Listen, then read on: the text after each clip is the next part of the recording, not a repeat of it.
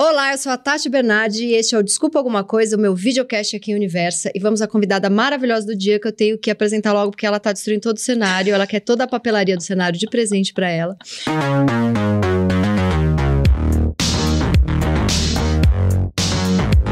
Ela é paraibana orgulhosa, dona de uma legião enlouquecida de fãs, artista, cantora, influencer, advogada, maquiadora, campeã do BBB 21, linda, gostosa, simples, chique, real, militante, motoqueira, amiga do Lula, lê Shakespeare, pega uns caras gatos, sustenta 674 parentes, 1.276 sobrinhos, dois cachorros. Ela é a rainha dos cactos, Juliette Freire! Ai, eu amei, eu quero isso, tá? Depois Vou você me mandar. manda, eu amei. O que, que você quer aqui da papelaria? Esse Já me aqui. fala. Pode pegar a Tamagotchi. É. Pronto, que mais? E o, o homenzinho E o torto. homenzinho torto e uma canetinha que brilha. Tá, Pronto. Obrigada, ganhou, agora eu fico quieta, agora Tá. fico Ela quieta. tava, ela queria mexer. Eu quero começar pelos 478 sobrinhos que você tem um grupo de WhatsApp. É verdade que você pede a lição de casa pra ver Quer se ver? eles... Quer. É Daqui a real? Como que é? Você fez um grupo de WhatsApp? Então, é, eu tenho um grupo de WhatsApp só com os sobrinhos. E aí, todos os dias eles têm que mandar o resumo da aula, Todo dia. todos os dias. As anotações, é, peço redação semanalmente. Assim, alguns, os que estão fazendo pré-vestibular, eu peço todos os dias para treinar a redação. E os mais novos, eu peço uma, uma por semana. Mas você tem tempo pra isso? Tem que ter. E as Na mães, as mães te amam muito, porque você tá. Ou não, né? Porque eu cobro também. Você cobra a mãe também? Muito. Eu cobro porque quando eles não, por que ele não fez? Por que ele não tá fazendo? Por que ele não foi pra escola hoje? Porque no, eu tenho a escola me manda e-mails, todo, eu sei de tudo que acontece na escola virtualmente e tenho um grupo com eles, então eu cobro muito. Hum. Eu acho que eu não fui tão cobrada na infância. E eu sei o quanto isso é importante. Não num, é num lugar de, de disciplina, de regras, eu não tive. Então, eu criei um, um código interno. Mas você, você era CDF, estudiosíssima. Não. Não? eu fiquei, eu virei. Em que momento virou? Eu era uma criança. Eu era uma criança inteligente, assim, sagaz, mas eu não era nerd estudiosa. Hum. Minha família nunca me cobrou estudo. E eu sempre ia. Minha mãe dizia, não precisa ir, não. Eu falava, eu vou. Eu... Mas eu não era nerd, eu, eu era sagaz. Eu fui pulada de série. Os professores me presenteavam com livros, porque eu era inteligente, principalmente em literatura, em português. Eu ganhava muito, muito, muita literatura e tal. E, mas eu nunca fui nerd. Eu Que virei matéria você gostava mais? Literatura, português? Português. A matemática eu sou péssima, eu não Também. sei dois mais dois. Eu também não É uma negação. Eu fiz letras, então eu tinha uma paixão, assim. E os professores eh, valorizavam e premiavam muito Uhum. isso. Eu ganhava muito. Mas nunca Era escola pública? escola pública. E eu me inspirava muito em professores de português, então era, eram sempre as minhas referências. E os meus pais não ligavam pra isso. Só que aí depois na adolescência eu fiquei meio rebelde ali, gaseava a aula. Como eu tinha sido antecipado uma série, eu perdi um ano, porque eu disse eu posso. eu vou perder um ano Já tô eu na posso. frente mesmo, vou E aproveitar eu perdi, aqui. faltei aula e minha mãe nem ligava. Isso que idade? 15? Por aí. Por aí. E aí, depois disso, acho que com os 17 eu entendi que eu precisava fazer alguma coisa por mim, pela minha vida. E aí eu virei nerd, aí eu fiquei psicopata. Aí você virou aquela nerd, preciso passar no vestibular. É, 24 horas, eu estudava de madrugada, estudava, assim, uma doentia, assim. E aí eu. Isso partiu 100% de você, não foi um professor que 100%. falou, E olha... pelo- minha família dizia assim: você vai ficar louca. Essa menina só faz estudar, essa menina não sabe. Minha família não entendia. Eu dizia assim: mas eu preciso correr atrás, porque como eu venho de escola pública, eu tenho que fazer duas vezes mais para conseguir acompanhar quem vai fazer vestibular comigo. Uhum. É, e eu sempre achei que, que- Eu sabia que minha, minha educação era muito deficitária, então eu precisava correr atrás. E você Então, tinha uma coisa, eu preciso disso porque eu preciso ir pro mundo, eu preciso sair daqui. Não. Não. eu precisava a minha família, eu pensava nisso. Porque é, é engraçado, a minha estrutura familiar é. Minha mãe é muito inocente, o meu pai é mais frio, distante. E eram muitos irmãos e, e uma família. E eu entendia que alguém precisava fazer alguma coisa naquele caos. E eu dizia, então, se não tem ninguém, vai ter que ser eu. Mas numas de vou depois dar plano médico bom, escola pra todo Isso, mundo, é- é- trazer esse povo comigo. Era é, educação, porque eu sentia muita. é, eu lamentava muito a falta de educação, porque eu sabia o quanto isso era Na sua casa, é sua mãe, seu pai, você. Minha mãe, meu pai, meu pai tem quatro filhos do primeiro casamento e eles moravam com a gente. Eles Ah, ficavam... você é filha única de pai Não. e mãe. E aí tinha uma irmã mais nova que faleceu Ah, eu sei essa história. com, com 17 anos. E aí eu, minha irmã, os quatro irmãos, minha mãe e meu pai. Uhum. Também tinha uns primos que moravam com a gente às vezes, saía de casa e ia morar lá em casa, era um pensionato. Uhum. Então era muita gente e eu entendia que alguém precisava fazer alguma coisa. Saúde, educação, a gente sofria muito em hospital público. E aí, quando a minha irmã faleceu no hospital público, e aí eu falei assim: acabou. E a minha irmã era o amor da minha vida. Como ela era mais nova que eu e minha mãe é muito inocente, eu tomei o lugar de mãe. Então ela obedecia a mim. Ela dizia assim: Eu quero ir pra uma festa. Eu dizia: Não vai. Minha mãe dizia: Vai. Ela ficava na porta e eu dizia: Não sai. Minha mãe dizia: Vai. E ela não ia. E assim, eu colocava. Eu sempre fui essa figura da disciplina, da ordem, da proteção, é, do, de tentar ajudar a família de alguma forma, psicologicamente, intelectualmente. Qualquer forma, era, tudo era comigo. Então, quando aconteceu aquilo, eu me senti responsável. Era minha filha, sabe? E você E aí com eu fui- 19 anos? 19. Meu Deus do céu. E aí, quando ela passou mal, que ela foi para um hospital público, era tipo 5 horas da tarde, eu tava estudando num cursinho. E as pessoas me ligavam, eu não atendia porque eu tava estudando. Até hoje eu não deixo meu celular no silencioso de madrugada, nunca mais. Eu não deixo. Por isso. Eu fiquei, eu fiquei com uma fobia de que se alguém precisar de mim de madrugada, eu vou ter que, Uhum. que ajudar. E aí, eu tava no, no cursinho, era 5 horas da tarde, quando ela entrou no hospital público. O hospital público tava um caos, tava meu pai e minha mãe. Eu cheguei, eles estavam tomando café e bem calmos assim. E ela tava passando mal, convulsionando, na fila do hospital, vomitando. E aí eu falei assim: por que vocês estão calmos? Eu não tô entendendo. Aí ele: não, porque o médico mandou esperar. Ele chega de 5 da manhã, isso era 5 da tarde. Eu falei, ela vai morrer. Vai não, ela tá só passando mal. Aí eu cheguei lá, tirei ela do hospital, arrumei uma ambulância, fui dentro da ambulância, levei pro outro hospital que era especialista em neuro, resolvi tudo, em duas horas ela tava na UTI. Então aí descobriram que era um Era uma AVC hemorrágico e aconteceu tudo. Então assim, esse senso de, de Eu responsabilidade preciso foi muito fazer, você precisa fazer muito por essa família. Eu- Mas eu acho que é isso. Eu acho que eu sou a maioria do povo brasileiro, porque são as nossas histórias, essa empatia e toda essa maioria e- e- e essa porcentagem e essa identificação é porque somos iguais. É o que o povo brasileiro passa: problema na educação, problema na saúde, problema familiar. E, e supera, e luta, e vence, e é questionado, e é julgado. E aí também tem a questão da personalidade ser um pouco é, expansiva demais Sim. e as pessoas são meio blasé e acham que isso não é tão legal. É, E tem toda essa questão. Acho que o que aconteceu comigo foi uma identificação em vários lugares. Você se identifica nisso, em ser tagarela, em ser expansiva. Outro se identifica com, com a questão, sei lá, nordestina. é, da moto, da maquiagem, Sim. eh, da ideologia tal e tal. Então, acho que foi. Eu sou o retrato da maioria, porque eu sou isso, povo. Uhum. E é muito gostoso, né? Vencer. Você tem uma vingancinha dentro de você? De leve? É, tem, óbvio. tem uma vingancinha dentro de mim. Naquele momento ali, eu não tinha. Não tinha. É, depois que eu assisti, pra você ver, né? A percepção é uma coisa. quan- lá eu não tinha. Até depois que eu reassisti várias vezes, eu percebi comportamentos passivo-agressivos, tóxicos, comportamentos que me colocavam num lugar assim, sabe? E, e hoje eu vejo que foi. Mas lá, alguns eu senti, eu tinha um, um, um sentido assim, na apurada e, e percebi, outros não, eram, eram. Mas lá eu não senti vingança, eu senti uma confirmação e foi um, um- uma sensação tão boa quando ele começou a falar as coisas que foram confirmando, porque eu achava que eu tava louca.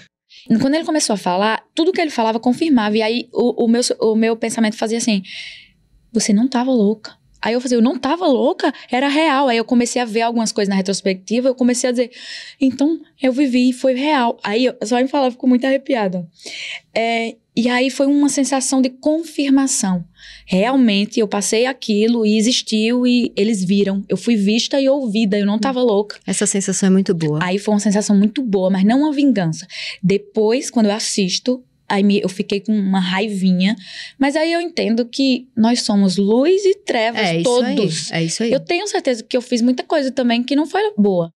Você é brava? Muito. Não parece, né? Pois é, não sei de onde tirar que eu sou pitica. Quando eu saí do programa aqui, eu entendi que me achavam pitica. Eu falei, quem falou? Quem contou essa história? Não fui eu. Eu não me. Eu falei assim, eu sou muito brava. Só que assim. As pessoas convivem. ah, Quem convive comigo sabe. Mas é, eu sou muito brava, inclusive eu trato isso. Eu trato. Eu sou muito seca e, e prática. pela minha educação, oficina, quatro irmãos, a minha mãe também tem uma educação um pouco patriarcal e tal. Então, eu sou muito assim, incisiva e, e brava, até grosseira às vezes. Então, eu tento falar. Você trabalha uma... como? Na terapia? Na terapia. Na terapia. Eu preciso Mas... falar com as pessoas de uma forma, é, de uma comunicação menos agressiva. Minha comunicação é, era agressiva. Não sei como foi que me viram fofa, mas não me acho, mas as pessoas me acham. Não sei. E outra, depois que você fica famosa, você. Se você falar a mesma coisa, né? eu tive essa experiência. Eu tinha os meus amigos, eu falava a mesma coisa antes, e quando eu falei depois. E um subiu crime, a cabeça. Foi. Tá metida? Não é. Aí foi por conta que eu era famosa. Eu falei antes. eu falava desse jeito. Eu sempre escolhi todo mundo. tipo assim, eu chegava na casa da minha amiga e dizia: meu irmão, vai deixar de ser desmantelado. Olha a tua gaveta. Como é que tu vai crescer na vida desse jeito? Te orienta, rapaz, não sei o quê. Aí se eu fizer isso hoje, meu Deus, e chora. Meu Deus, ela me humilhou. Eu falei, o quê? Eu já era Tu lembra assim. que eu assim. falava assim antes? Lembro, mas agora sua palavra tem outro peso. Eu falei, aí o problema não é meu, não. É, aí, você, aí é a terapia da outra pessoa. Então, mas aí eu tomo mais cuidado, porque realmente as pessoas ficam... Enfim, mas eu, eu, eu, tento não ser, não me domesticar e nem docilizar. É, sim. Não é isso. É ficar numa linha saudável, porque eu sou brava. E você tem uma coisa de. Ai, agora vou em tal jantar, preciso aprender a usar esse talher e sentar mais reto. Isso não te pegou? Eu sempre, eu, eu bem, eu bem modesta, eu sempre fui fina. Eu desde criança eu era elegante, ninguém sabe de onde. Porque minha família arrota e, e, e, e é falar, eu falo também, fala alto e fala palavrão e eu fico, parou, não pode palavrão. Desde criança eu, eu educava meus pais. Pequeno eu dizia assim, mãe, não pode. Não pode falar isso, sempre. Minha mãe dizia, de onde essa menina puxou, hein? Que essa menina é assim. Eu não sei de onde foi, mas eu sempre fui elegante. E hoje que eu, eu estou em espaços é, mais sofisticados e tal, né? Pela, pela minha vida e tal, é o contrário, eu, eu, gosto de quebrar regras, não na falta de educação, mas na, fa na falta de cerimônia. Então, assim, uhum. eu brinco, eu falo uma brincadeira, eu eu gosto, acho que fica mais eu e. Total. E aí e, você relaxa também. É. Porque se você, se você não ficar à vontade, não é você. Aí começa. Mas eu tenho uma finesse na, é, natural. É, natural. Eu sempre tive. Desde criança, você vê minhas fotos, é engraçado. Porque destoava, meus irmãos tudo assim, eu assim, ó. Bem fina. Você já sabia que você Era. tinha nascido pra uma coisa diferente. Era. Quando engraçado. você faz o vídeo para mandar pro Big Brother, o que, que você tava procurando ali? Dinheiro única e exclusivamente dinheiro. Você não tinha uma coisa de eu nasci pra fama, Nunca. eu quero ser cantora? Tem minha entrevista é, gravada, tem o meu vídeo, eu falo primeiramente o dinheiro. Dinheiro, exclusivamente dinheiro. Eu nunca quis ser famosa. E eu comecei a sonhar com Big Brother de tantas pessoas falarem. Minha psicóloga falou assim, Juliette, você é uma pessoa tão atípica. Porque ela fala, as pessoas se repetem muito aqui no consultório. Mas com você, eu sempre fico curiosa. O que, que vem agora? Eu sempre fico... É, não pensei... Ela falou isso pra mim, né? A, a da época. E, e ela falou assim: tu deves escrever no Big Brother. E os meus amigos falavam assim: véi, se tu fosse pro Big Brother. E eles alimentavam isso em mim. Eu falei assim: cara, um milhão e meio. Eu vou nesse lugar. Eu jogava na loteria, eu, eu, eu, eu fazia tudo que dissesse que ia mudar a minha vida. Legal. Eu sempre falo isso. Moral e legal eu fazia. Uhum. Só não fazia nada errado, mas certo eu fazia tudo. é, jogar na loteria, eu fazia maquiagem, eu estudava para concurso, eu advogava.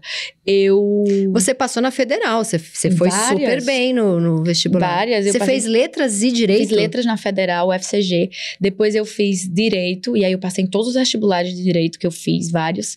E depois eu tentei transferir meu curso, eu fiz medicina, mas eu não entrei, porque aí eu optei para trocar de curso enfim, não entrei, mas só porque a minha média foi alta e eu falei, tá vendo que eu entrava? Aí todo mundo dizia assim, se inscreve. Eu falava, sabe uma coisa? Vou fazer qualquer coisa. E o Big Brother foi uma aposta também. Eu falei assim, vou. E acho que vai ser legal. E... Como te contaram que você passou? Eu fiz três vezes. Ah, você mandou três vezes perto, o vídeo? Três, e o mesmo vídeo. Ah, você mandava o mesmo o vídeo? O vídeo que eu entrei foi o vídeo de três anos atrás. Então, tipo assim, eu mandava o vídeo eles nem percebiam. Eu acho que eu era tão desinteressante, eu acho, que eles diziam assim, ah, tá. Lá, um. Aquela lá. É. Eu fiz três vezes. A primeira nem me chamaram, a segunda eu fiz uma entrevista. Eu fui para Salvador com minha mãe. Olha que eu pagando do meu bolso pra entrevista. Pagou? Nossa. Dividi 800 vezes. É, levei minha mãe. A primeira vez que ela andou de avião, foi no entrevista Foi legal essa viagem? Foi muito. Minha mãe chorando de rir e, e, com medo do avião. Eu filmei, tá filmado, é muito bom. E eu chorava assim de rir. Ela, meu Deus, que zoada, não sei o quê. Foi engraçado. Primeira vez que ela andou de avião foi pra essa entrevista. Mas não entrei. E aí eu fui Ficou até... nervosa na entrevista? Ah, não. Não entrou. não entrei. Mas eu acho que eles guardavam informações sobre mim, porque depois eles sabiam tanto sobre mim, já há três anos que eu ia pra psicóloga, e é a mesma psicóloga, a entrevista. Você ainda. Ah, Não, a psicóloga, a psicóloga do, BBB. é a mesma, ela, ela não muda, né? E aí eu me inscrevi três vezes, na última deu certo. E aí eles têm, é, são seis meses, quase um ano de seletiva. Tem virtual, tem Você presencial. fez 800 reuniões. Várias reuniões, entrevistas E, dinâmicas. e nisso tudo ninguém te pagava nada ainda. Não, eles pagam a última vez, que é quando você vem pra fazer exame físico e ter uma entrevista presencial com o Uhum. Boninho e com a equipe. Uhum. Nessa eles pagam passagem e hospedagem. Só. Nas outras não. Que, que é só essa vez que precisa presencial, o resto é online. E a minha foi, né? Não sei se era porque era pandemia também. E aí, no final, eles não dizem, até o último momento, eles não dizem que você vai entrar real. Você não sabe. Pediram um, um exame de vista de, do meu grau. Eu falei assim: estranho. Grau? Não. aí eu vou entrar. Eu É. falei: o que é que eu fiz? Peguei minha amiga, eu falei assim: amiga, ela tem uma loja, a Rebeca. Eu falei assim: vamos fazer uma mala de roupa, como se a gente fosse fazer um shooting de, de, de foto. Uhum. Vamos deixar ela aqui em casa uma semana, porque eu tô achando que vai acontecer uma coisa. Ela foi, pegou as roupas dela e da loja dela, fez uma mala só de roupa chique. Tudo bem, deixei essa mala lá. E eu falei para os meus amigos: Ó, eu acho que vai acontecer, porque pediram exame de vista. Ah, exame, e exame de Covid. Eu falei Exame assim: de vista. Eu acho. E você não sabe da maior. Fiz um exame de Covid e deu positivo falso. Gente. Amor. Eu enlouqueci. Eu fiz quatro exames. Eu fui em hospital público, eu fui em laboratório, eu fiz quatro pra ter certeza Que não tava. que não tava. E aí foi falso. Ah, graças, Graças a Deus. a Deus. Enfim, e aí foi. E no dia, no dia, eu estudava muito para concurso público e eu tava nesse dilema. Se era futilidade esse negócio de querer um reality, se eu deveria realmente estudar pro meu É porque concurso, você eu tava já, preparada. você já tá- trabalhava como advogada. Sim, eu já tava muito bem em Uhum. prova, eu já tava fazendo 70% de prova. Mas já. você ainda morava com seus pais? Sozinha, eu morava em João Pessoa, Ah, tá. mas minha mãe tava comigo. E de onde, de onde que você... Sou de Campina Grande. Campina Grande. Já fui pra Campina Grande. eu maravilhoso. fui pra São, São João, de Campina Ah, Grande. mara. Maravilhoso. E aí, eu lá, e eu falei assim, no dia, eh, saiu um, um- um edital de uma prova que eu queria muito, Polícia Civil. Aí eu falei assim, isso é um sinal de Polícia, você queria ser Deus. polícia? Delegada, mano. Você Tô que- dizendo porque eu sou brava. Maravilhosa de delegada. Você É. precisa fazer um papel de delegada em Eu alguma queria. série. Mas eu não sou muito, eu não sei atuar muito não, Ah, é mas só se fosse só parado assim. mas eu faria só pra ter Só brava. a moral, é. Porque você é ótima de fazer carão. É. Mas vai. Aí, é, saiu o edital de madrugada. Minha mãe tava comigo, porque ela tava doente e eu tava cuidando dela. Quando saiu de madrugada, eu comecei a chorar. Aí eu no banheiro, assim, no vaso, chorando, com o celular.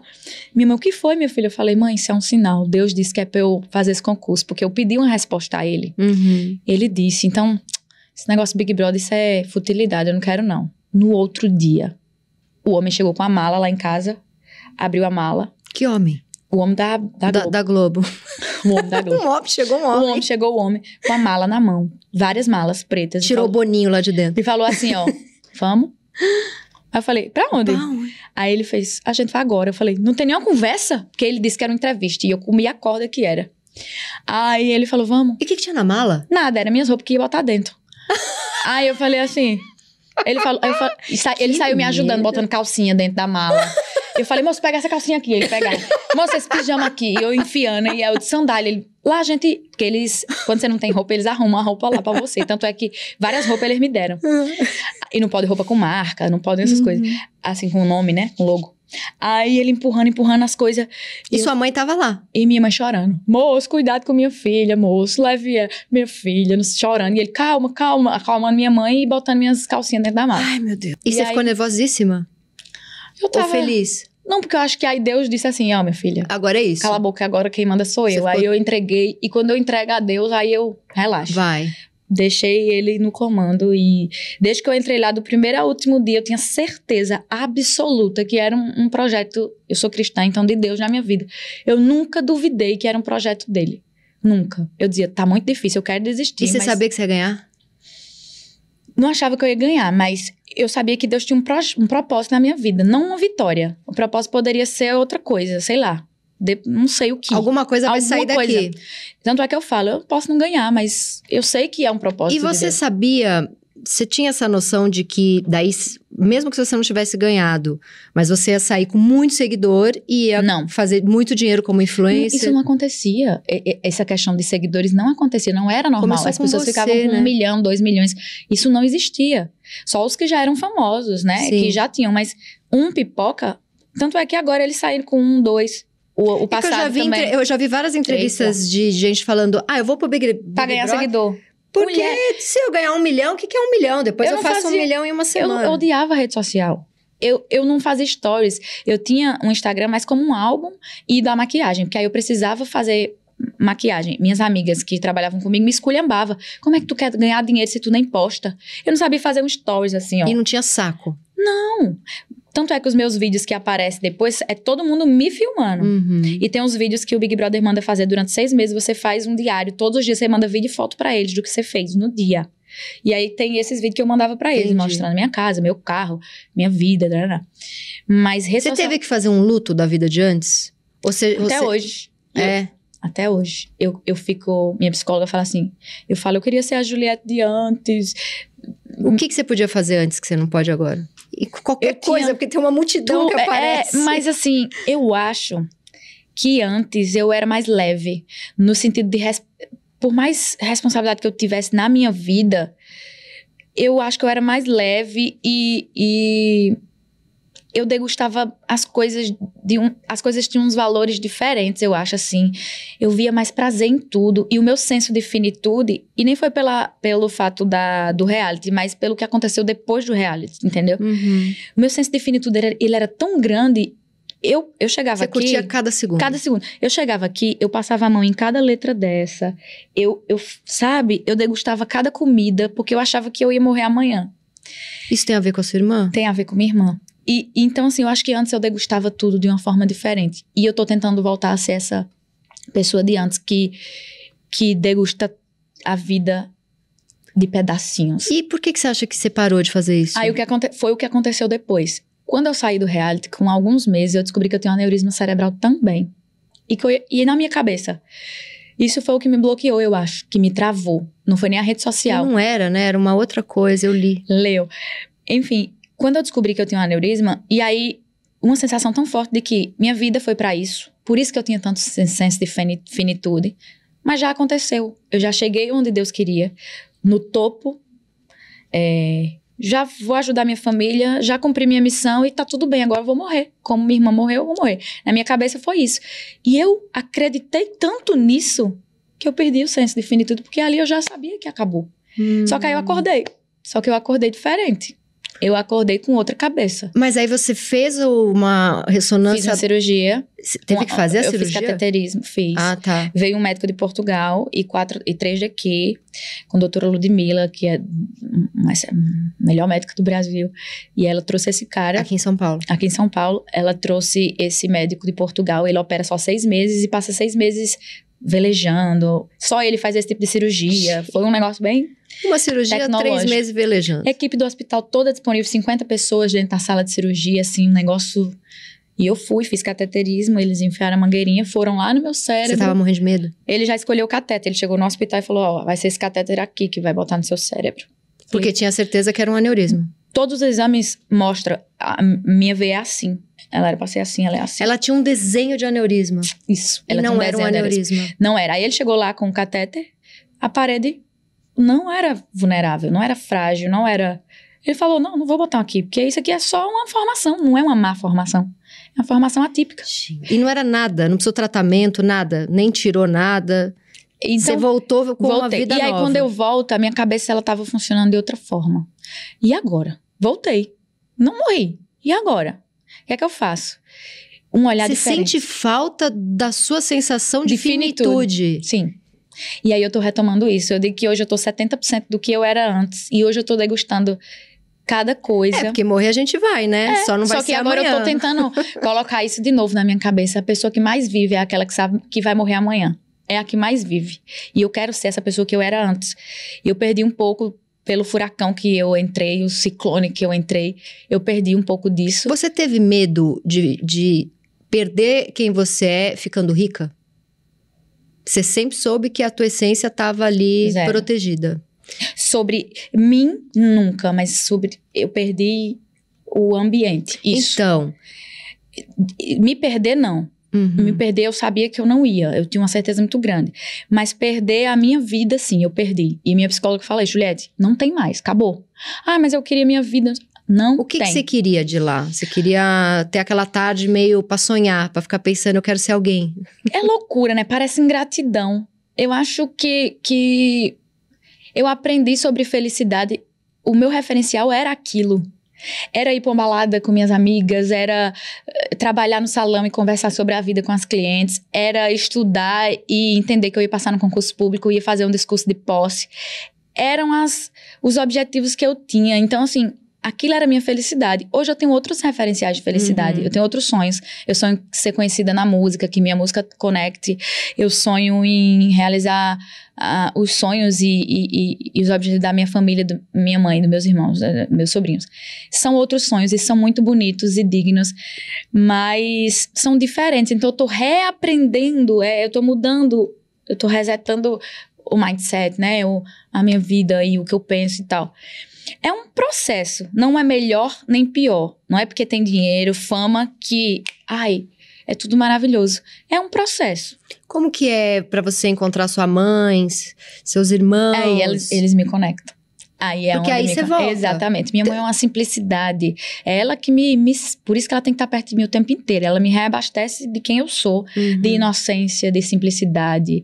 E como de- você consegue ver bastante eles? Como Minha que- mãe, meu irmão e meu pai agora moram comigo. Os três. no Rio. no Rio. E os outros são casados e moram na Paraíba com os meus sobrinhos e Você família. deu uma entrevista recentemente falando que os- você tem um irmão que é casado, que é- namora um homem drag. Namorou hoje, mas não. É, O primeiro namorado dele era drag. E aí, porque eu vi você naquele programa com a Aham.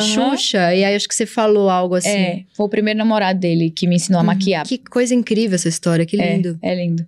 Eu vi a maquiagem e eu ficava encantada e eu queria fazer aquilo. Foi a- ah, foi por causa Por isso que eu virei maquiadora. Você virou maquiadora, ele e irmã. testava em você. Ele me fazia coisas. de drag, eu era uma dragzinha pequenininha. Tinha Que- nome e tudo, ele, ele batizou. Qual era o nome? O da minha irmã era Labelle Angel Kaziragi.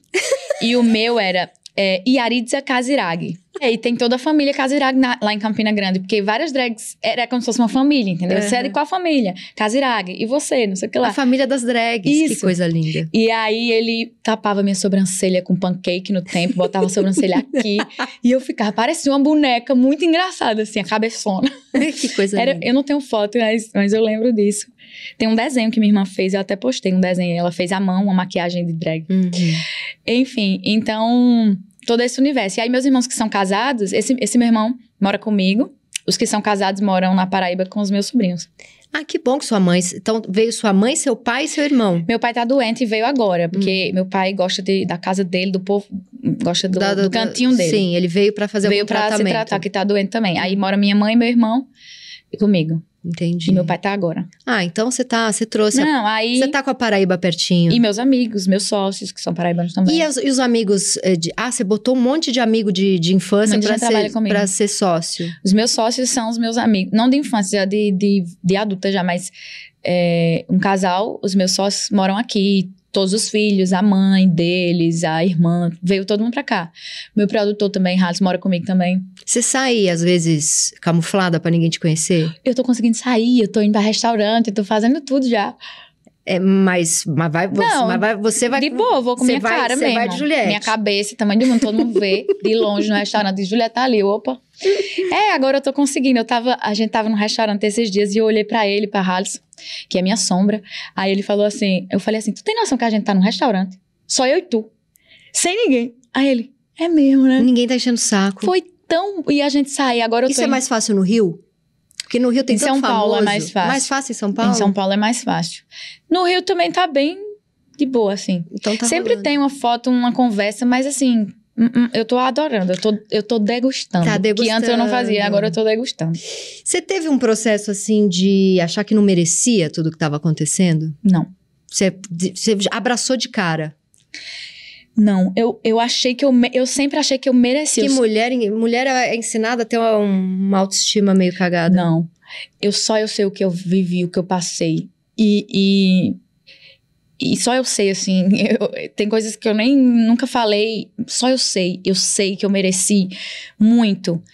não só a parte de glamour e, e, e financeira, não, mas eu acho que a retribuição e o reconhecimento, a credibilidade como pessoa, porque eu passei por tudo o que eu passei na minha vida, eu sofri muito e, e eu mantive um propósito e uma ética, então acho que isso tem que ser valorizado. Eu acho que eu fui honrada por tudo que eu vivi. Eu não tenho um pingo de, de peso na consciência de achar que eu não mereço. Eu acho que eu mereço muito. eu acho que você merece muito. E você falou muito de política na época das eleições. Veio alguém te encher o saco que você ia perder dinheiro com isso? Muito.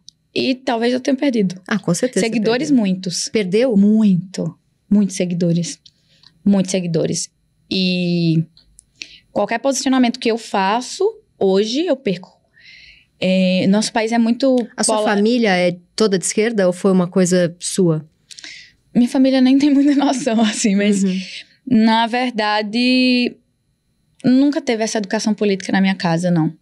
Eu acho que foi na escola e na faculdade que eu tive essa formação e na, e na sociedade. Uhum. Eu não tinha como não ser.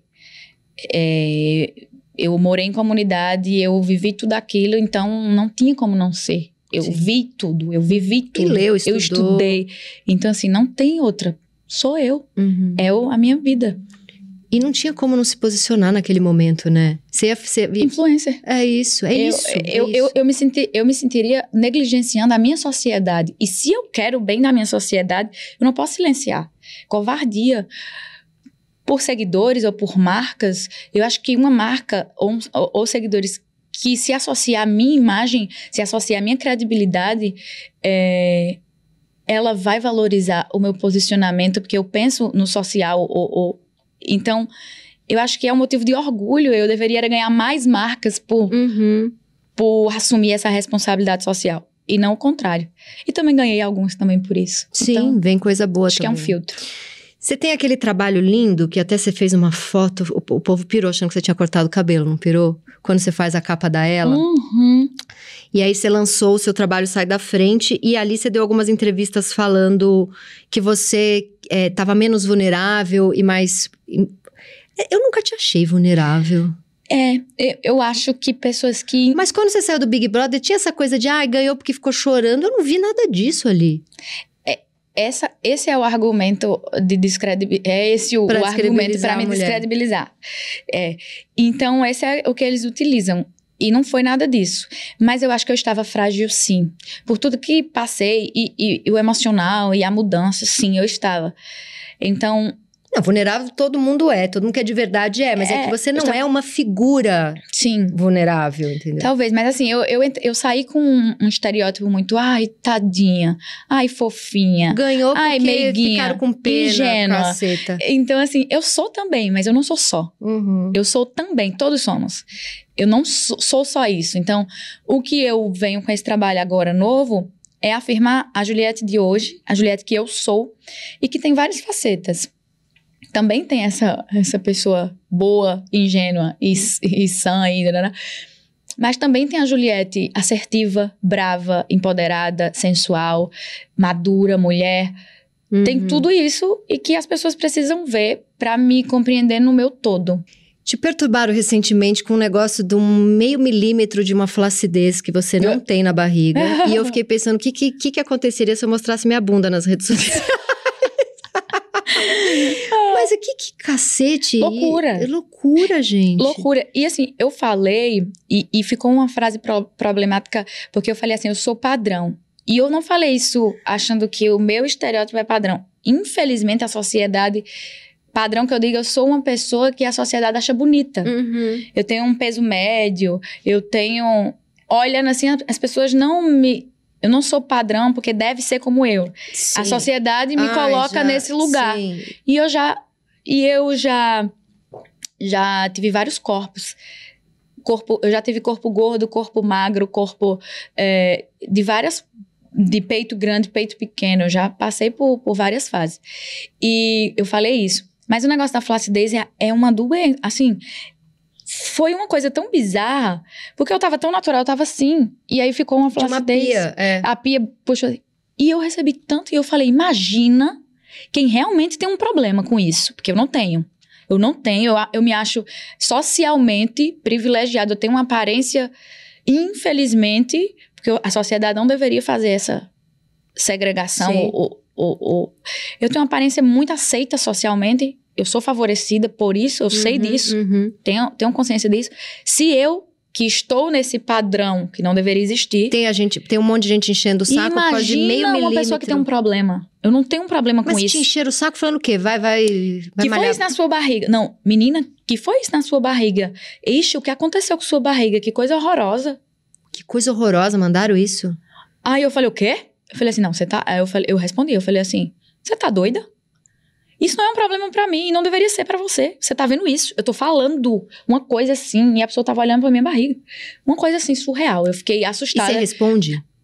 Quando é uma coisa assim gritante, eu respondo, mas tem gente que faz pra, pela resposta. Faz então também não resposta. respondo porque eles ficam só pra ver. Ah, eu falei coisa boa, você não falou. Vou falar coisa ruim pra você responder. Eu tava vendo a sua entrevista com a Paula Carosella. Que aliás, que aliás você cantou lindamente, fez a Paula quase chorar ali. Ai. Foi lindo, né? Essa, uhum. essa, entrevista foi linda, linda, Ela linda. é uma mulher muito foda. E você cantou a música Triste, Louca e Má, que é exatamente o que ficavam falando lá no, no BBB. Adorei. E essa música, quando eu escutei pela primeira vez, ela virou o meu mantra. Ela e Deus me proteja, porque eu sou desse tipo assim. Uhum. Sou... Quando eu escutei a primeira vez, eu lembro como hoje, eu tava na casa da minha sócia e eu falei assim: senta aqui agora. Vamos meditar nessa palavra. eu bem evangelizando, eu falei: olha isso. Aí eu saí, ó, na letra por letra, cada palavra, e a gente degustou. É linda. E aí eu fiquei com essa palavra triste na cabeça, porque depois, quando eu também vi sua entrevista na Marília Gabriela, e você fala umas três vezes sobre tristeza na entrevista. Ela pergunta: Ah, quando você saiu, como é que você, você de cara já abraçou a fama? Você falou: Não, eu fiquei um pouco triste. Depois, é, no final no, do jogo rápido que ela faz de pergunta, do que, que você tem medo de, de ficar triste? Aí eu fiquei com essa. E, e aí você canta a música também, Triste, Louco e Má. Você tem. Você tem alguma sombra sua que você tem medo de, de ir lá? Sim. Eu cheguei num lugar. Quando a minha irmã faleceu, eu fui para um lugar que eu nunca mais vou voltar. Então eu tenho medo daquele lugar que eu, que eu antes disso eu não sabia que existia. Eu cheguei lá. De, uma, de um negócio eu não quero sair da cama. É um, um lugar de. de eu não sei nem, não tem nem palavra para explicar. E eu tenho medo daquele lugar. Tudo que minimamente me lembra aquele lugar, eu fujo. Uhum. Então, esse, depois que aconteceu isso, esse lugar é um lugar que eu nunca vou chegar. Mas eu tenho medo dele. Você fala dele na terapia? Eu falo dele eu acho que tem que, falo dele o tempo inteiro. É, acho que ele tem que ser falado. Ele, você lida com ele. E ele é o meu medo e eu não vou chegar lá. Uhum. Entendeu? Eu fico triste? Fico. Mas é uma tristeza, não é aquele lugar. Você, vive, você vive as tristezas diárias justamente para não acumular nunca, e voltar para aquele nunca. lugar. Mas você tem uma coisa de. Eu, eu, eu sou a Juliette, que também, de certa forma, é um personagem pro Brasil, e esse personagem tem que estar tá sempre feliz? Não. Você mostra? Não. Eu tenho a licença. A, a, me conheceram num reality. Eu, tenho hum. essa, eu, eu sou gostaram de mim pelo que eu sou. Uhum. Não é um, uma, um, personagem, não é. Até na música eu tenho dificuldade de construir uma persona, porque eu falo assim: como é que eu vou fazer uma persona se as pessoas reconhecem até a minha veia da testa quando sobe o que eu tô sentindo, felicidade uhum. e, e, euforia, elas sabem que minha veia salta. não tem como construir um personagem no palco em lugar nenhum. É, acho que não. Sou eu, eu tenho essa licença de ser eu, com minhas vulnerabilidades, correndo o risco de ser mal interpretada, sim. E. Mas sou eu. Eu pago o preço pelo que eu sou, assim, sabe? Uhum. E você respeita, assim, um dia, sei lá, ter uma festona importante que vai estar um monte de gente, mas você tá afim de ficar quieta na tua casa. Várias vezes. E fica ali. Várias vezes. Porque eu acho que você tá tão exposta que esse casulinho da casa, ele faz um, uma contenção para você se cuidar também, né? Também, mas eu gosto muito de gente, eu gosto muito de interação. A minha energia se renova na troca. Na troca. Eu não sou uma pessoa que, ai, ah, vou ficar Você gosta de ficar sozinha? sozinha? Não. Mas você chegou aqui reclamando que queria ficar mais sozinha, porque você falou do livro. É eu, eu, tenho um livro que chama Você Nunca Mais Vai Ficar Sozinha, que é sobre maternidade. E ela falou, cara, você escreveu a minha vida, porque eu nunca mais fiquei sozinha. É, você nunca esteve sozinha, né? Foi, e tu fez em 2020. É, fiz. Foi, pre, foi, foi, foi, premonição. Premonição. É. É, não, eu gosto de. Eu, eu fico sozinha, assim, eu curto, mas não é algo que eu precise. Quando eu estou sozinha comigo mesma, é gostoso. Eu, eu, eu reflito, eu eu aproveito, é bom, eu gosto também, mas eu não busco por isso. Pelo Você contrário, quer eu você quero quer gente. troca, gente. Eu cresço a cada. Eu vou sair daqui, eu vou levar um monte de coisa boa e vou crescer. Leva eu junto. Se eu, se eu tivesse ficado em casa, como assim? Eu ia ficar assistindo Netflix e aí? Eu ia me abastecer, mas a gente não ia trocar. Não ia trocar. Então, eu, eu sou Isso muito que social. você falou que trouxe sua mãe e seu irmão, eles moram na mesma casa? Mesma casa. E quando tem um peguete? Aí eu tenho que dizer, ó, mãe, não sai do quarto. Que hoje... Não sai do quarto. E minha mãe tem um quarto na frente do meu. Eu, Menina, você trouxe pra morar junto mesmo, não, não comprou... Minha mãe e meus cachorros, eles ficam assim, na minha porta com porta. Quando eu vou levar um paquera, eu falo assim, mãe, não sai do quarto. Ou então, se for um paquera legal, aí eu apresento mesmo. Minha mãe, eita, como é bonito. Ei, que vida boa! Oi, meu filho, tudo bom? Como é seu nome? E E conversa. qual, e qual que é o tamanho da sua enturragem hoje? Você tem assessor? Você tem... O que que você tem? É uma É galerona. uma galera. É uma galerona. Quem que... Estrito senso, estrito senso, né? Eu tenho é, meus sócios, que são meus amigos em tudo, meu produtor, que é a minha sombra, que é Halisson, e a minha equipe de mídia, que trabalha online. Os Julietters. Você tem E- uns 20 Julietters. Isso. Não, acho que um estrito senso, acho que são as 10 pessoas. Aí tem segurança, tem é, produtor artístico e produtor. Tem assim umas 10 estrito senso. Uhum. Mas aí somam-se várias empresas. Aí tem assessoria de imprensa, aí tem Tem a... é, Você a tra- Roda Moinhão, que é de Anitta. De Anitta, isso que eu ia perguntar. Que aí vem todo o artístico e comercial, que já são, são mais duas empresas. A Roda Moinho traz várias frentes, e aí vem o, a Roda Moinho é musical e comercial. Então, aí vem, e aí vem. E o teu estilista oficial? Styling, é, quem que é? É é, Leandro Porto. o... Ah, Leandro Porto. É, e aí vem o styling, toda a equipe de styling. E aí é uma rede assim. Uma galera. É. E você curte essa bagunçona na tua casa? Esse monte de gente? Hoje eu tô amando. Antigamente eu ficava. Ah, Eu tenho uma raiva quando fica um no cabelo, um na maquiagem, um no sapato, um não sei o que. Eu tenho vontade de dizer, sai! sai todo mundo aqui! Odeio quem pega em mim demais. Para! que signo você é? Sagitário. Sagitário. Cada um de uma vez. Não vem, é uma mão, uma né? mão, odeio. Não nasceu pra ser perua, né? Não, não gosto, É. odeio. Não gosto de comprar. Eu gosto de. Você não gosta de comprar? Não. Ah, Eu não gosto do processo de compra, eu gosto quando ela chega. Tanto é que eu, eu peço pra Halisson ir. Vai Halisson meu style, meu cartão, ferra com ele. e eles vão pro shopping. Esse daqui chega Perry com a música. Como é a música? Perry Woman. Ele chega com a, com a sacola desfilando no hotel e faz filma, não sei o quê. Ele acha uma. Ele me faz de boneca. Hoje ele tava olhando assim. pra Ele, você? É. Ai, que delícia. me faz de boneca, ele me faz de... Eu acho que ele acha que eu sou uma boneca dele e ele me monta minhas roupas, ele usa minhas bolsas, ele faz, essa bolsa aqui é linda, combina. Aí faz assim, essa bolsa é pra vida. Aí eu faço, vida de quem? E aí ele, enfim, eu não gosto de comprar, nunca gostei, nem Tem pobre, nem rico. de- Odeio comprar. Viagem, minhas amigas chegam, vai viajar, aí vai comprar, perde um dia de viagem Comprando. dentro de uma E loja, você vai o quê? Você aí traz museu? vela, Traz vela. eu vou beber. Sabonete. Aí traz vela, sabonete e coisa de banheira. Sério mesmo. Eu fico revoltada. Eu acho isso um absurdo uma pessoa ir pra uma viagem, gastar uma passagem cara pra chegar lá e comprar o que tem no Brasil. Eu fico com ódio. Olha, umas brusinhas. Odeio. Aí eu falei assim pro meu sócio que foi, fomos eu, é, minha produtora, que era minha amiga na época, e- e- enfim, foi uma galera, né? Meus amigos. E aí elas começaram a comprar. Eu comecei a ficar irritada. Eu falei assim: bora pro bar. Eu e você, bora. Deixa elas aí, bora, bora, bora, bora. Aí a gente foi pro bar e ficou lá. Eu vou perder um dia de viagem pra comprar, me poupe. Agora, Ai, eu adoro comprar. odeio o processo, mas eu gosto de ter, entendeu? Tem. Quando eu tô vestidinha bonitinha, eu acho o máximo. Mas pra ir pra loja, provar, comprar, eu odeio. Preguiça. Sempre pref- tive. É. E essa minha sócia, ela ia pra loja antes e ela dizia: Ó, tem uma calça jeans aqui. Eu dizia: compra pra mim. Uma pra mim, uma pra tu. Uma blusa branca e uma preta, pega pra mim também. Ela provava, ela tem o mesmo biotipo que eu. Provava, eu dizia: tá lindo. Adorei que você deixa a pessoa comprar pra ela também. Maravilhoso. Não, comprava dela, ela pagava dela, Ah, né, bebê? tá. E eu pagava a minha, que eu também, né? Também Ela- não tá. É. E, e ela sempre fez isso pra mim antes da fama. E olha que loucura. Ah, entendi. Maravilhoso.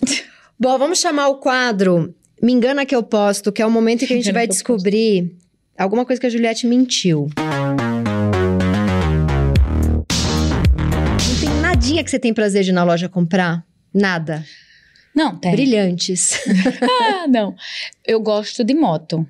Meu, Ah, se você abrir meu explorar, você vai ver que eu fico olhando as motos pra comprar. Isso Você aí tem eu tô- moto? Tenho moto. E eu quero comprar uma maior, então eu olho muita coisa de moto. E você põe, você se veste toda de couro? Não, porque calor, né, amor? Rio de Janeiro. Rio de Janeiro. Eu ando lá. Eu vou com um topzinho bem periguete e uma calça apertada pra bunda ficar empinada na moto. E aí entendeu? a galera sabe que é você? Às vezes, sabe, eu encontrei o Bela e a Graciana um dia desse no trânsito, foi muito engraçado. um carrão preto, assim, bem, bem grandão me seguindo. Aí eu, eu tava com o meu irmão. Meu irmão Ah. tava numa moto e eu em outra. Aí eu falei assim. Ei, esse carro tá seguindo a gente. Que estranho, um carro desse vai assaltar a gente, não é possível. E o carro seguindo, e eu corria, o carro corria. Eu falei, véi, será que vão sequestrar a gente num carro desse? Não é possível, eu troco. Eu disse, leva a moto, me dá o carro. Aí, quando baixou o vidro, era Bela e Graciana, aí eu. Aí ele, Juliette, ela falou, Juliette, aí a gente tava vendo, você corre, né? Eu falei. E eu fiquei em choque. Como assim, velho? Eles me conheceram de capacete. Conheceram sua bunda. De capacete. Foi muito engraçado. Maravilhoso. E Acho que conheceram a minha moto, Você, talvez. você bota, bota aquela que é pra empinar a bunda É mesmo. Que- claro, que, gata. Quanto mais empinada, mais poderosa eu fico. Não, eu amei aquelas fotos que você fez numa piscininha, só com a, com a bunda empinada. Ah, que, eu até, sempre. que até fizeram um desenho, uma recente que você postou agora. Lá em João Pessoa. E você malha muito? Tô malhar, agora eu tô fitness, né? Você vai, Agora vai um tô- personal na sua Vai, casa? eu vou pra academia, eu tô bem assim, dieta, nutrólogo, é, vitamina, proteína, todos os INA do mundo, é, treino. Agora eu tô, eu decidi que eu vou ser, é, que eu quero ficar mais gostosa, assim, mais sarada, Uhum. é, só por isso mesmo. Tem coisa que não é exposta sobre muita, você. Muita E coisa. você tem vontade de expor? Tem? É libertador, eu tenho. Eu acho que eu falo muito e eu deixo as pessoas me acessarem mesmo, porque eu acho que é uma forma de libertação, assim, sabia? Eu gosto disso, não é que isso aumenta meu ego, não. Mas aumenta minha liberdade. E a conexão com os outros? E a conexão. Eu não gosto de pessoas fechadas, inacessíveis, odeio, acho. Blá. Eu também. Preguiça. Preguiça. Preguiça. Eu acho que você tem que viver, e viver é, é se abrir Uhum. Eu, eu faço isso na minha vida, eu sou muito exposta. E é um problema, acho que minhas relações amorosas ainda sofrem reflexo disso, porque eu sou assim. É isso, agora a gente Não tem vai segredo. Pro, a gente vai pro quadro agora nove perguntas e meia de amor pra saber como tá essa vida amorosa. Misericórdia. Vou até Misericórdia. beber. Tem um vinhozinho aí? um vinho, por favor. Vamos voltar nisso aí que você tava falando. Por quê? Por que que eles correm? Ninguém tá disposto a se despir assim. Tem que ter muita coragem. Uhum. Entendeu? Eu acho que é sobre isso. É a coragem de se despir mesmo e aceitar o ônus e o bônus. Então, você tem que estar muito bem resolvido com suas trevas para que você deixe as pessoas enxergarem, entendeu? Uhum, uhum. E ninguém, nem todo mundo é bem E quando você mostra analisado. a sua, o outro se sente compelido a mostrar e não tá muito afim. E aí se afasta pra viver a mentira em paz e confortável. Entendi. E aí as pessoas Você Se namorar, antes da fama, você pegava mais os gatinhos? pegavam, mas eu tô pegadora agora. Tá pegadora? Antes eu era muito pegadora. Eu tive só dois namorados longos, assim, um Isso lá, quando você morava Antes na da- Paraíba. Primeiro, eu namorei tarde, porque eu era muito hum, moleca e as pessoas não se interessavam por mim, que eu virava logo brother. Sim. Eu, Meu comportamento eu muito, era assim. muito meus irmãos e eu saía. Meio molecona. É, e os caras achavam isso não sensual, hoje eu acho massa, mas eles não achavam. E eu era muito moleca, namorei com 19 anos. Meu primeiro namoro, perdi a virgindade com 19 anos, com meu primeiro namorado. Uhum. Uma senhora já pra, pra os. Eu perdi com 20, duas Padrões, senhoras. duas é, senhoras. Duas senhoras. E eu não tinha. Enfim. Aí depois eu namorei 5 anos com esse. Aí acabei, e depois passei um ano solteira só e namorei dois anos. Mas esse aninho solteiro aí... Aí foi Juscelino Kubitschek, 50 em 5. Entendeu? amor? A teoria do Juscelino Kubitschek. Eu fiz valer esse ano, na minha vida solteira. Milagre econômico Eu falei assim, eu vida. tenho muito que reparar. É. Entendeu? Eu tenho muito tempo pra. co- Eu tenho que correr. Minhas amigas pegavam, tipo, já tinham ficado com não sei quantas pessoas, só tinha uma pessoa. Falei, não, Não, peraí. eu vou, fazer. aproveitar esse negócio aí. É, ai, meu Deus. Aí, passei um ano solteira, depois namorei dois anos, depois passei mais um solteiro e entrei no Big Brother. Então, de vida útil, eu tenho pouca. Foram dois anos de solteirice, o resto. Então, assim, eu, eu preciso de um ano. Não, mas agora você disse que tá Não, pegadora. então. Sai do Big Brother. Aplicativo nunca entrou, não dá. Não. Famosa. Mas tô querendo fazer, tô brincando. é, Não. Aí saiu do Big Brother, eu, fiquei- eu tive paqueras, assim, relações eh, não oficiais. E me envolvi, me apaixonei, desapaixonei. Teve um, namorou, teve um namorado, não? Não, depois do reality eu não namorei, nunca Aquele namorei. bonitão da Anitta não foi namorado? Foi um... Qual- Você não teve Qual um... deles, amor? Você não pegou um... Esse negócio de Anitta é mara, porque Ela, a Anitta ela... já namorou com muita gente. Então, assim, provavelmente você já namorou um Todo namorado. mundo já, todo mundo aqui já e ela namorou indica, alguém. viu? Ela faz a carta. É maravilhosa. Essas Ela dias ela falou fala- assim: segue esse menino aqui, ó. Toma. Ele é mara, é um menino bom. Ele é uma pessoa assim, desse jeito, ela faz isso. Ela indica, Não, não. Não namorei ninguém, não. Fiquei com várias pessoas, mas não namorei. Tá. E, e agora eu tô super livre, super solta, ficando. É, Então, mas como você conhece os caras? Tem várias frentes. Amiga apresenta. Amigos apresentam, ou então vou lá no Instagram e mando um. Ou pessoas de antes também. Você vê um cara que você acha interessante no Instagram e manda um oi? Sigo, bem linda. Você manda. fala um Eles oi sumido, acreditam. manda um oi sumido. Manda. Aí ele fala, Juliette, manda Ele não um- é você, eu falei, sou eu, mando um áudio. Fala pelo áudio. Aí você fala, não sou eu mesmo. Ah, sou e eu. achei esse teu short ótimo. Mano, e agora os caras, tem duas versões, assim. Ou eles me respeitam muito, é engraçado que eles têm um respeito. Eu falo assim, não precisa me respeitar tanto não, tá? Eles têm um, meu Deus, parece que eu sou uma pessoa, sabe? E eu noto que as pessoas têm esse comportamento comigo. Parece que elas se comportam mais comigo. Não sei porquê. Odeio isso, não se comportem comigo. É... Povo fica mais quieto quando tá comigo. Às vezes eu tenho uma amiga que é bem bagaceira e quando sai comigo fica quieta. Eu falo, por que tu tá quieta? Tu não é assim, não.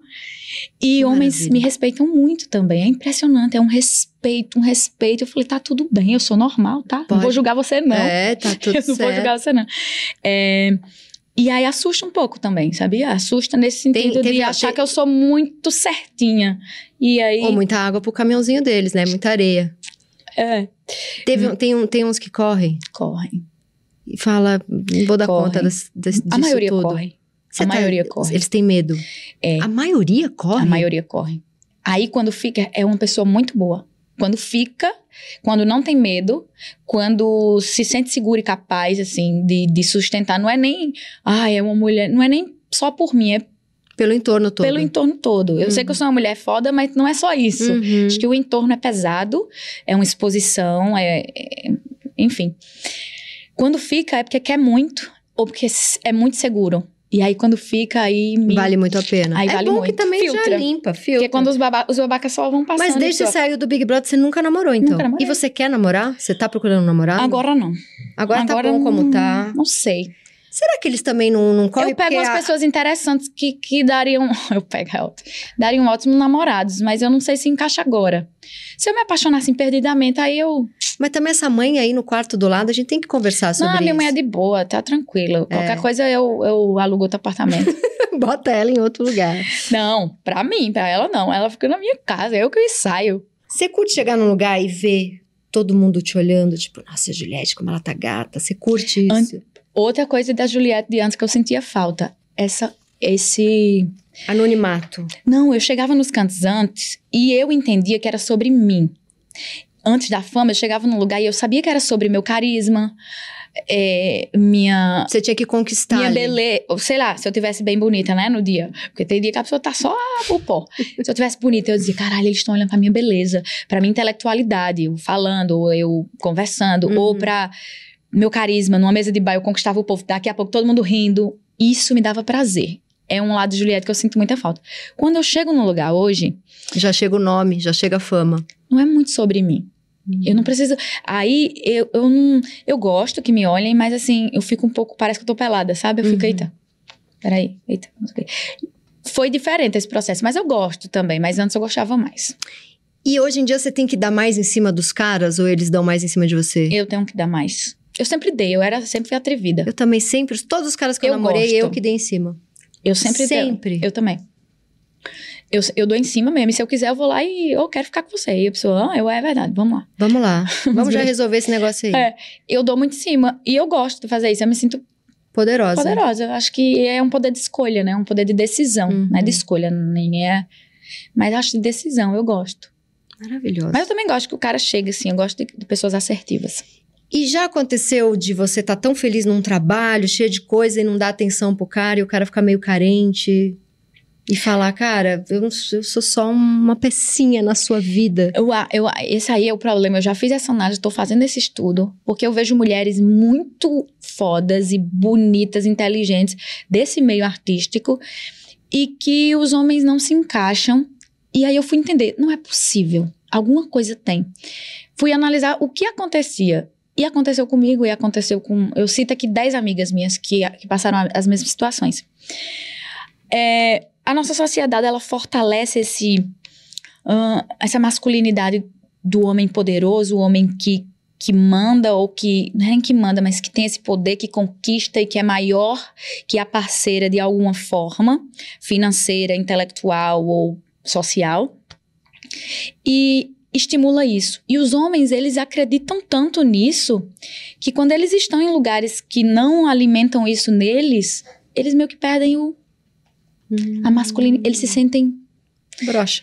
é, brocha. Eles brocham um pouco. Então, eu acho que isso acontece muito. O homem, ele não quer não se sentir suficiente. Ele quer um Teve carro. um, teve um cara que terminou comigo falando: você gosta muito do seu trabalho. Isso. Meio que isso. Então, assim, é isso. Exatamente assim. Eles. Às vezes é um cara maravilhoso, mas que tem uma insegurança interna, né? Uma insegurança dele. E ele fala assim: caramba, aqui eu nunca vou ser Tão foda. importante. Eu vou ser bom, mas eu nunca vou ser foda. E, e não, não dá tesão de o poder, né? Essa alimenta o ego masculino e esse poder e essa conquista e darará alimenta muito. Então acontece muito isso com grandes mulheres assim. é, que somos todas. A insegurança do homem, ela faz isso. O homem E- brocha mesmo. Ele se sente menos. Menos. Eu acho Viril. que. É, E aí ele corre e, e vai se encaixar em um lugar onde ele seja viril, desejado, poderoso e ele se sente mais homem. uhum. Deveria ser o contrário. Deve né? ser o contrário. E tem uma coisa assim de. Isso eu pergunto pra toda mulher que vem aqui. É, daquela semana que você. Puta, você ganhou um prêmio, você tá foda, você lançou um disco, o disco tá em primeiro lugar no Spotify. É aquela semana que o cara te dá umas maltratadas? Amor. Hum. Ai, Jesus. Sim. Parece que acontece assim de propósito. De propa- é, é aquela é assim, semana. ei, psiu, calma, vem cá. Sai daí e vem pra cá. É impressionante. Se você tá meio. Ixi, negaram, fui rejeitada pra um trabalho, briguei com não sei o quê. Ah, aí é muito fácil dar o colo. Mas na que você tá bem, o cara dá um jeito de falar que você não tratou ele bem, que você não deu atenção, que você. Ou então te maltratar mesmo. É. Ou falar da tua aparência, essa roupa não tá tão legal. É impressionante, É né? impre- e pior, acontece com todas. É uma coisa que, caramba, a nossa sociedade, eu quero ter um filho homem que eu vou educar de uma forma assim, não sejam assim, pelo amor de Deus, a nossa sociedade, ela adoece o homem de uma forma. E eles não sabem mais sair, porque eles estão imersos. Eles, um homem para romper com isso, ele tem que ser muito foda e muito bem analisado e se analisar. É difícil, sim. E Por não que eles que- sejam coitadinhos, não, mas É. é difícil, é a imersão. Eles estão nessa cultura. Uhum. E, e eles fazem subconsciente, sabe? Sem, sem nem perceber, mas fazem. Eles. Sim. Vem cá, mulher, fica aqui Fica ou aqui. aqui. É, é. De preferência de aqui. preferência aqui. e é um- eu vejo mulheres assim, meu Deus. Quando aconteceu comigo, sabe o que eu fiz? Eu liguei para essas mulheres grandiosíssimas que eu, que, eu, que eu vejo. Eu falei assim: já aconteceu isso com você? Me diz que sim. Aí ela, sim. E aconteceu assim, aconteceu pior do que aconteceu comigo. E eu falei assim: então o problema não é comigo. Porque eu Não. acho você tão foda. Então, se você é foda e eu me acho. é, Então, acho que tá explicado. Não é, não é sobre mim, é Não. sobre a masculinidade. Sobre a O masculino é cruel. É o cruel. machismo, eu acho que ele prejudica mais o O homem. homem, o patriarcado Na faz verdade, mais, é. mais não, mas os dois, mas é, é, é cruel. Você já teve algum carinha do passado que foi embora todo se achando e agora você é famosa, ele tá mulher. desesperado atrás Só o que tem. O nome dele é. Muitos. Tipo, ai, nossa, porque aí viu você. Porque esse é o outro lado, né? Esse é o lado do olha o que, o que ela fez, olha pra onde, onde ela chegou e fica louco, obsessivo. É, muitos. E aí você caga gostoso na cabeça? Aham. Aí eu faço, oi, Opa, nem tô Faço lembrando. eu faço questão. Aí Eu faço questão, eu adoro fazer. Você fez, ao longo da sua vida amorosa, você foi mais a, a, a- a que botou música romântica e chorou ou a que fez chorar? Eu nunca fui romântica, engraçado. Eu não sou fofinha, eu não sou muito romântica. Eu me apaixono e sou muito. Eu amo e tal, mas eu não sou muito Intensa, romântica. mas não é romântica. Isso, não sou. E na minha vida, nos meus relacionamentos, sempre fui bem posicionada, digamos assim. Eu nunca tive problema, eu nunca sofri. Até um dia desse. nunca, É ontem. nunca tinha sofrido por amor. Jura? Até Não, recentemente, Até assim? recentemente. Aí sofreu. E aí foi dor, viu, amor? Aí doeu. E eu falei, vixe, como dói. E dói muito. Eu não sabia que doía tanto. Dói órgãos. É uma dor física. Eu falei assim, É. meu Deus, é isso que é, É. sofrer? É. Eu não sabia nem o que era sofrer, assim, porque minhas relações sempre foram muito equilibradas e muito tranquilas. E os caras eram. Os meus ex são caras do bem, assim. Não que os outros não sejam, mas assim, eles eram bem. E esse que sofreu muito não tem volta, não? Deus ajuda que não, né, amor? Deus ajuda era. que não. não. Levou, que bom. Foi. Não, foi. E, e tá bem agora? Espero que sim. Não, sei. você Ah, eu tô. passou. Tá passando. Faltam uns 15%. é, tá carregando. Quando você tá com um namoradinho ou um peguete, você tem saco de dormir na casa deles? Amo dormir de conchinha, amor. Não, não, eu amo dormir de conchinha, Ah. mas na minha casa. Você tem Eu saco prefiro na minha casa também, É. porque eu tenho preguiça de Casa acordar de pra homem é muito cagada. Não tem comida na geladeira. Não, não. Não, você tá pegando uns Eu melhores. pego uns legais, assim. Mas é que a cama da gente é muito boa. Eu prefiro minha casa, né? Até por conta da minha vida, é mais sim, seguro sim, tudo. Sim. Eu sempre prefiro na minha casa. É, eu tenho, eu tenho essa preguicinha. Já deixou de ir em algum date pra ficar fofocando com amiga? Muito. Se o papo tiver. E é tão bom, né? Às vezes o date não vale a pena. é Não melhor vai. E ficar a amiga, e a amiga vale mais, né? A gente fez isso agora. Eu fui pra casa de Bianca, né? É, e a gente Qual juntou- Bianca? Andrade, Boca Bianca, Rosa. é. A gente se. Andrade Boca Rosa é ótimo. A gente se juntou um monte de mulher. E eu tava em São Paulo, a gente passou o final de semana na casa nova dela, uma casa assim maravilhosa. E a gente passou o final de semana lá. E fofocando, de pijama, sem tomar banho, assim. Tomava um banho de manhã, um banho de. Sabe assim? Tudo com sem sovaco. maquiagem. Todas as amigas com cabelo sovaco. E a gente lá, ninguém filmava. e a gente bem assim, fofocando, falando mal dos machos. E, e tá, tá, tá, tá, tá, tá. E aí, os contatinhos, vamos jantar, vamos fazer um programa grandioso, inusitado. Aí eu falei assim, ah, não, vou ficar aqui de pijama, mãe, com Ai, as que delícia. E aí, é, é, aí eu não... Ainda faz uma foto bem sexy pra ver o que eles perderam, bota no Instagram. Quem? Você com as amigas ali, não fez? Sexy com mulher, tudo assim, ó. Tudo cagada ali. Não, eu fiz, mas tipo, era tipo, tamo de boa aqui. Vamos para o quadro Periguete. Minha dica, eu estou completamente apaixonada por um cantor chamado Gabriel Rios. Conhece o Gabriel Rios? Não. Eu tava vindo pra cá pra gravar umas duas semanas atrás e tava ouvindo a Rádio Dourado. E aí eu comecei a escutar uma música e falei, gente, que delícia essa música. Aí já entrei no Spotify, fui pra todos os discos dele. Chama Gabriel Rios, ele é um cantor e compositor porto-riquenho. Nossa. Ele acho que agora mora entre Bélgica e Nova York e ele faz uma mistura de uma coisa meio pop, uma, espanhol e jazz, e é muito sensacional. Então a minha dica é o Gabriel Rios. E agora vamos para sua dica. Eu espero que você fale dos seus discos, dê toda a sua sua vidinha aí pros A minha, a minha Os dica fãs. é de um artista. É, você me falando disso, dessa mistura, de não sei o quê. Eu, a minha dica, eu ia fazer um mistério, mas tu acabasse e, e- e- com, o meu, com a minha estraguei, teoria. estraguei todo o mistério É, dela. É, eu acho que eu tô vindo. Minha dica é o meu novo trabalho. Eu tô vindo com toda uma um planejamento de um disco novo, de uma Juliette como eu sou agora, como eu Uhum. estou agora, forte, empoderada, com essa mistura de elementos que aí, quando você falou do Gabriel, eu lembrei de ritmos, de sonoridade, de letra, trazendo uma música visceral, trazendo uma música é, gostosa, dançante, de vários tipos, assim. Eu acho que, sabe um play... Eu tô, eu tô com esse trabalho meu como se fosse a minha playlist, que toca Chico Buarque e depois toca um Proibidão. Uhum, E legal. sair tocando um pagode, um funk, um forró, um jazz, um... Meu disco tá como se fosse isso, mas tudo muito meu, tudo muito conectado. E aí, dia 25, é, sai De maio.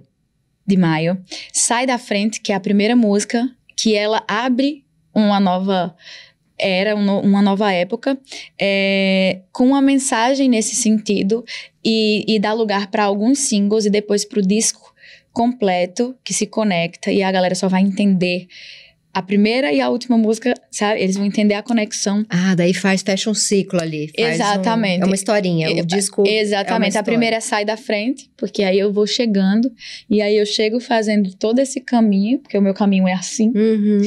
torto, e, e aí a gente fecha com a última música, deixando o recado e, e inaugurando uma Juliette. Renovada e Nova. maravilhosa. Isso. Amor, foi maravilhoso. Foi Tô mara. muito emocionada de você ter vindo aqui. Também, Você obrigada, é é muito, uma honra muito mim. foda. Parabéns Você que é. por toda a sua trajetória. Obrigada. Lindíssima. Obrigada. Obrigada.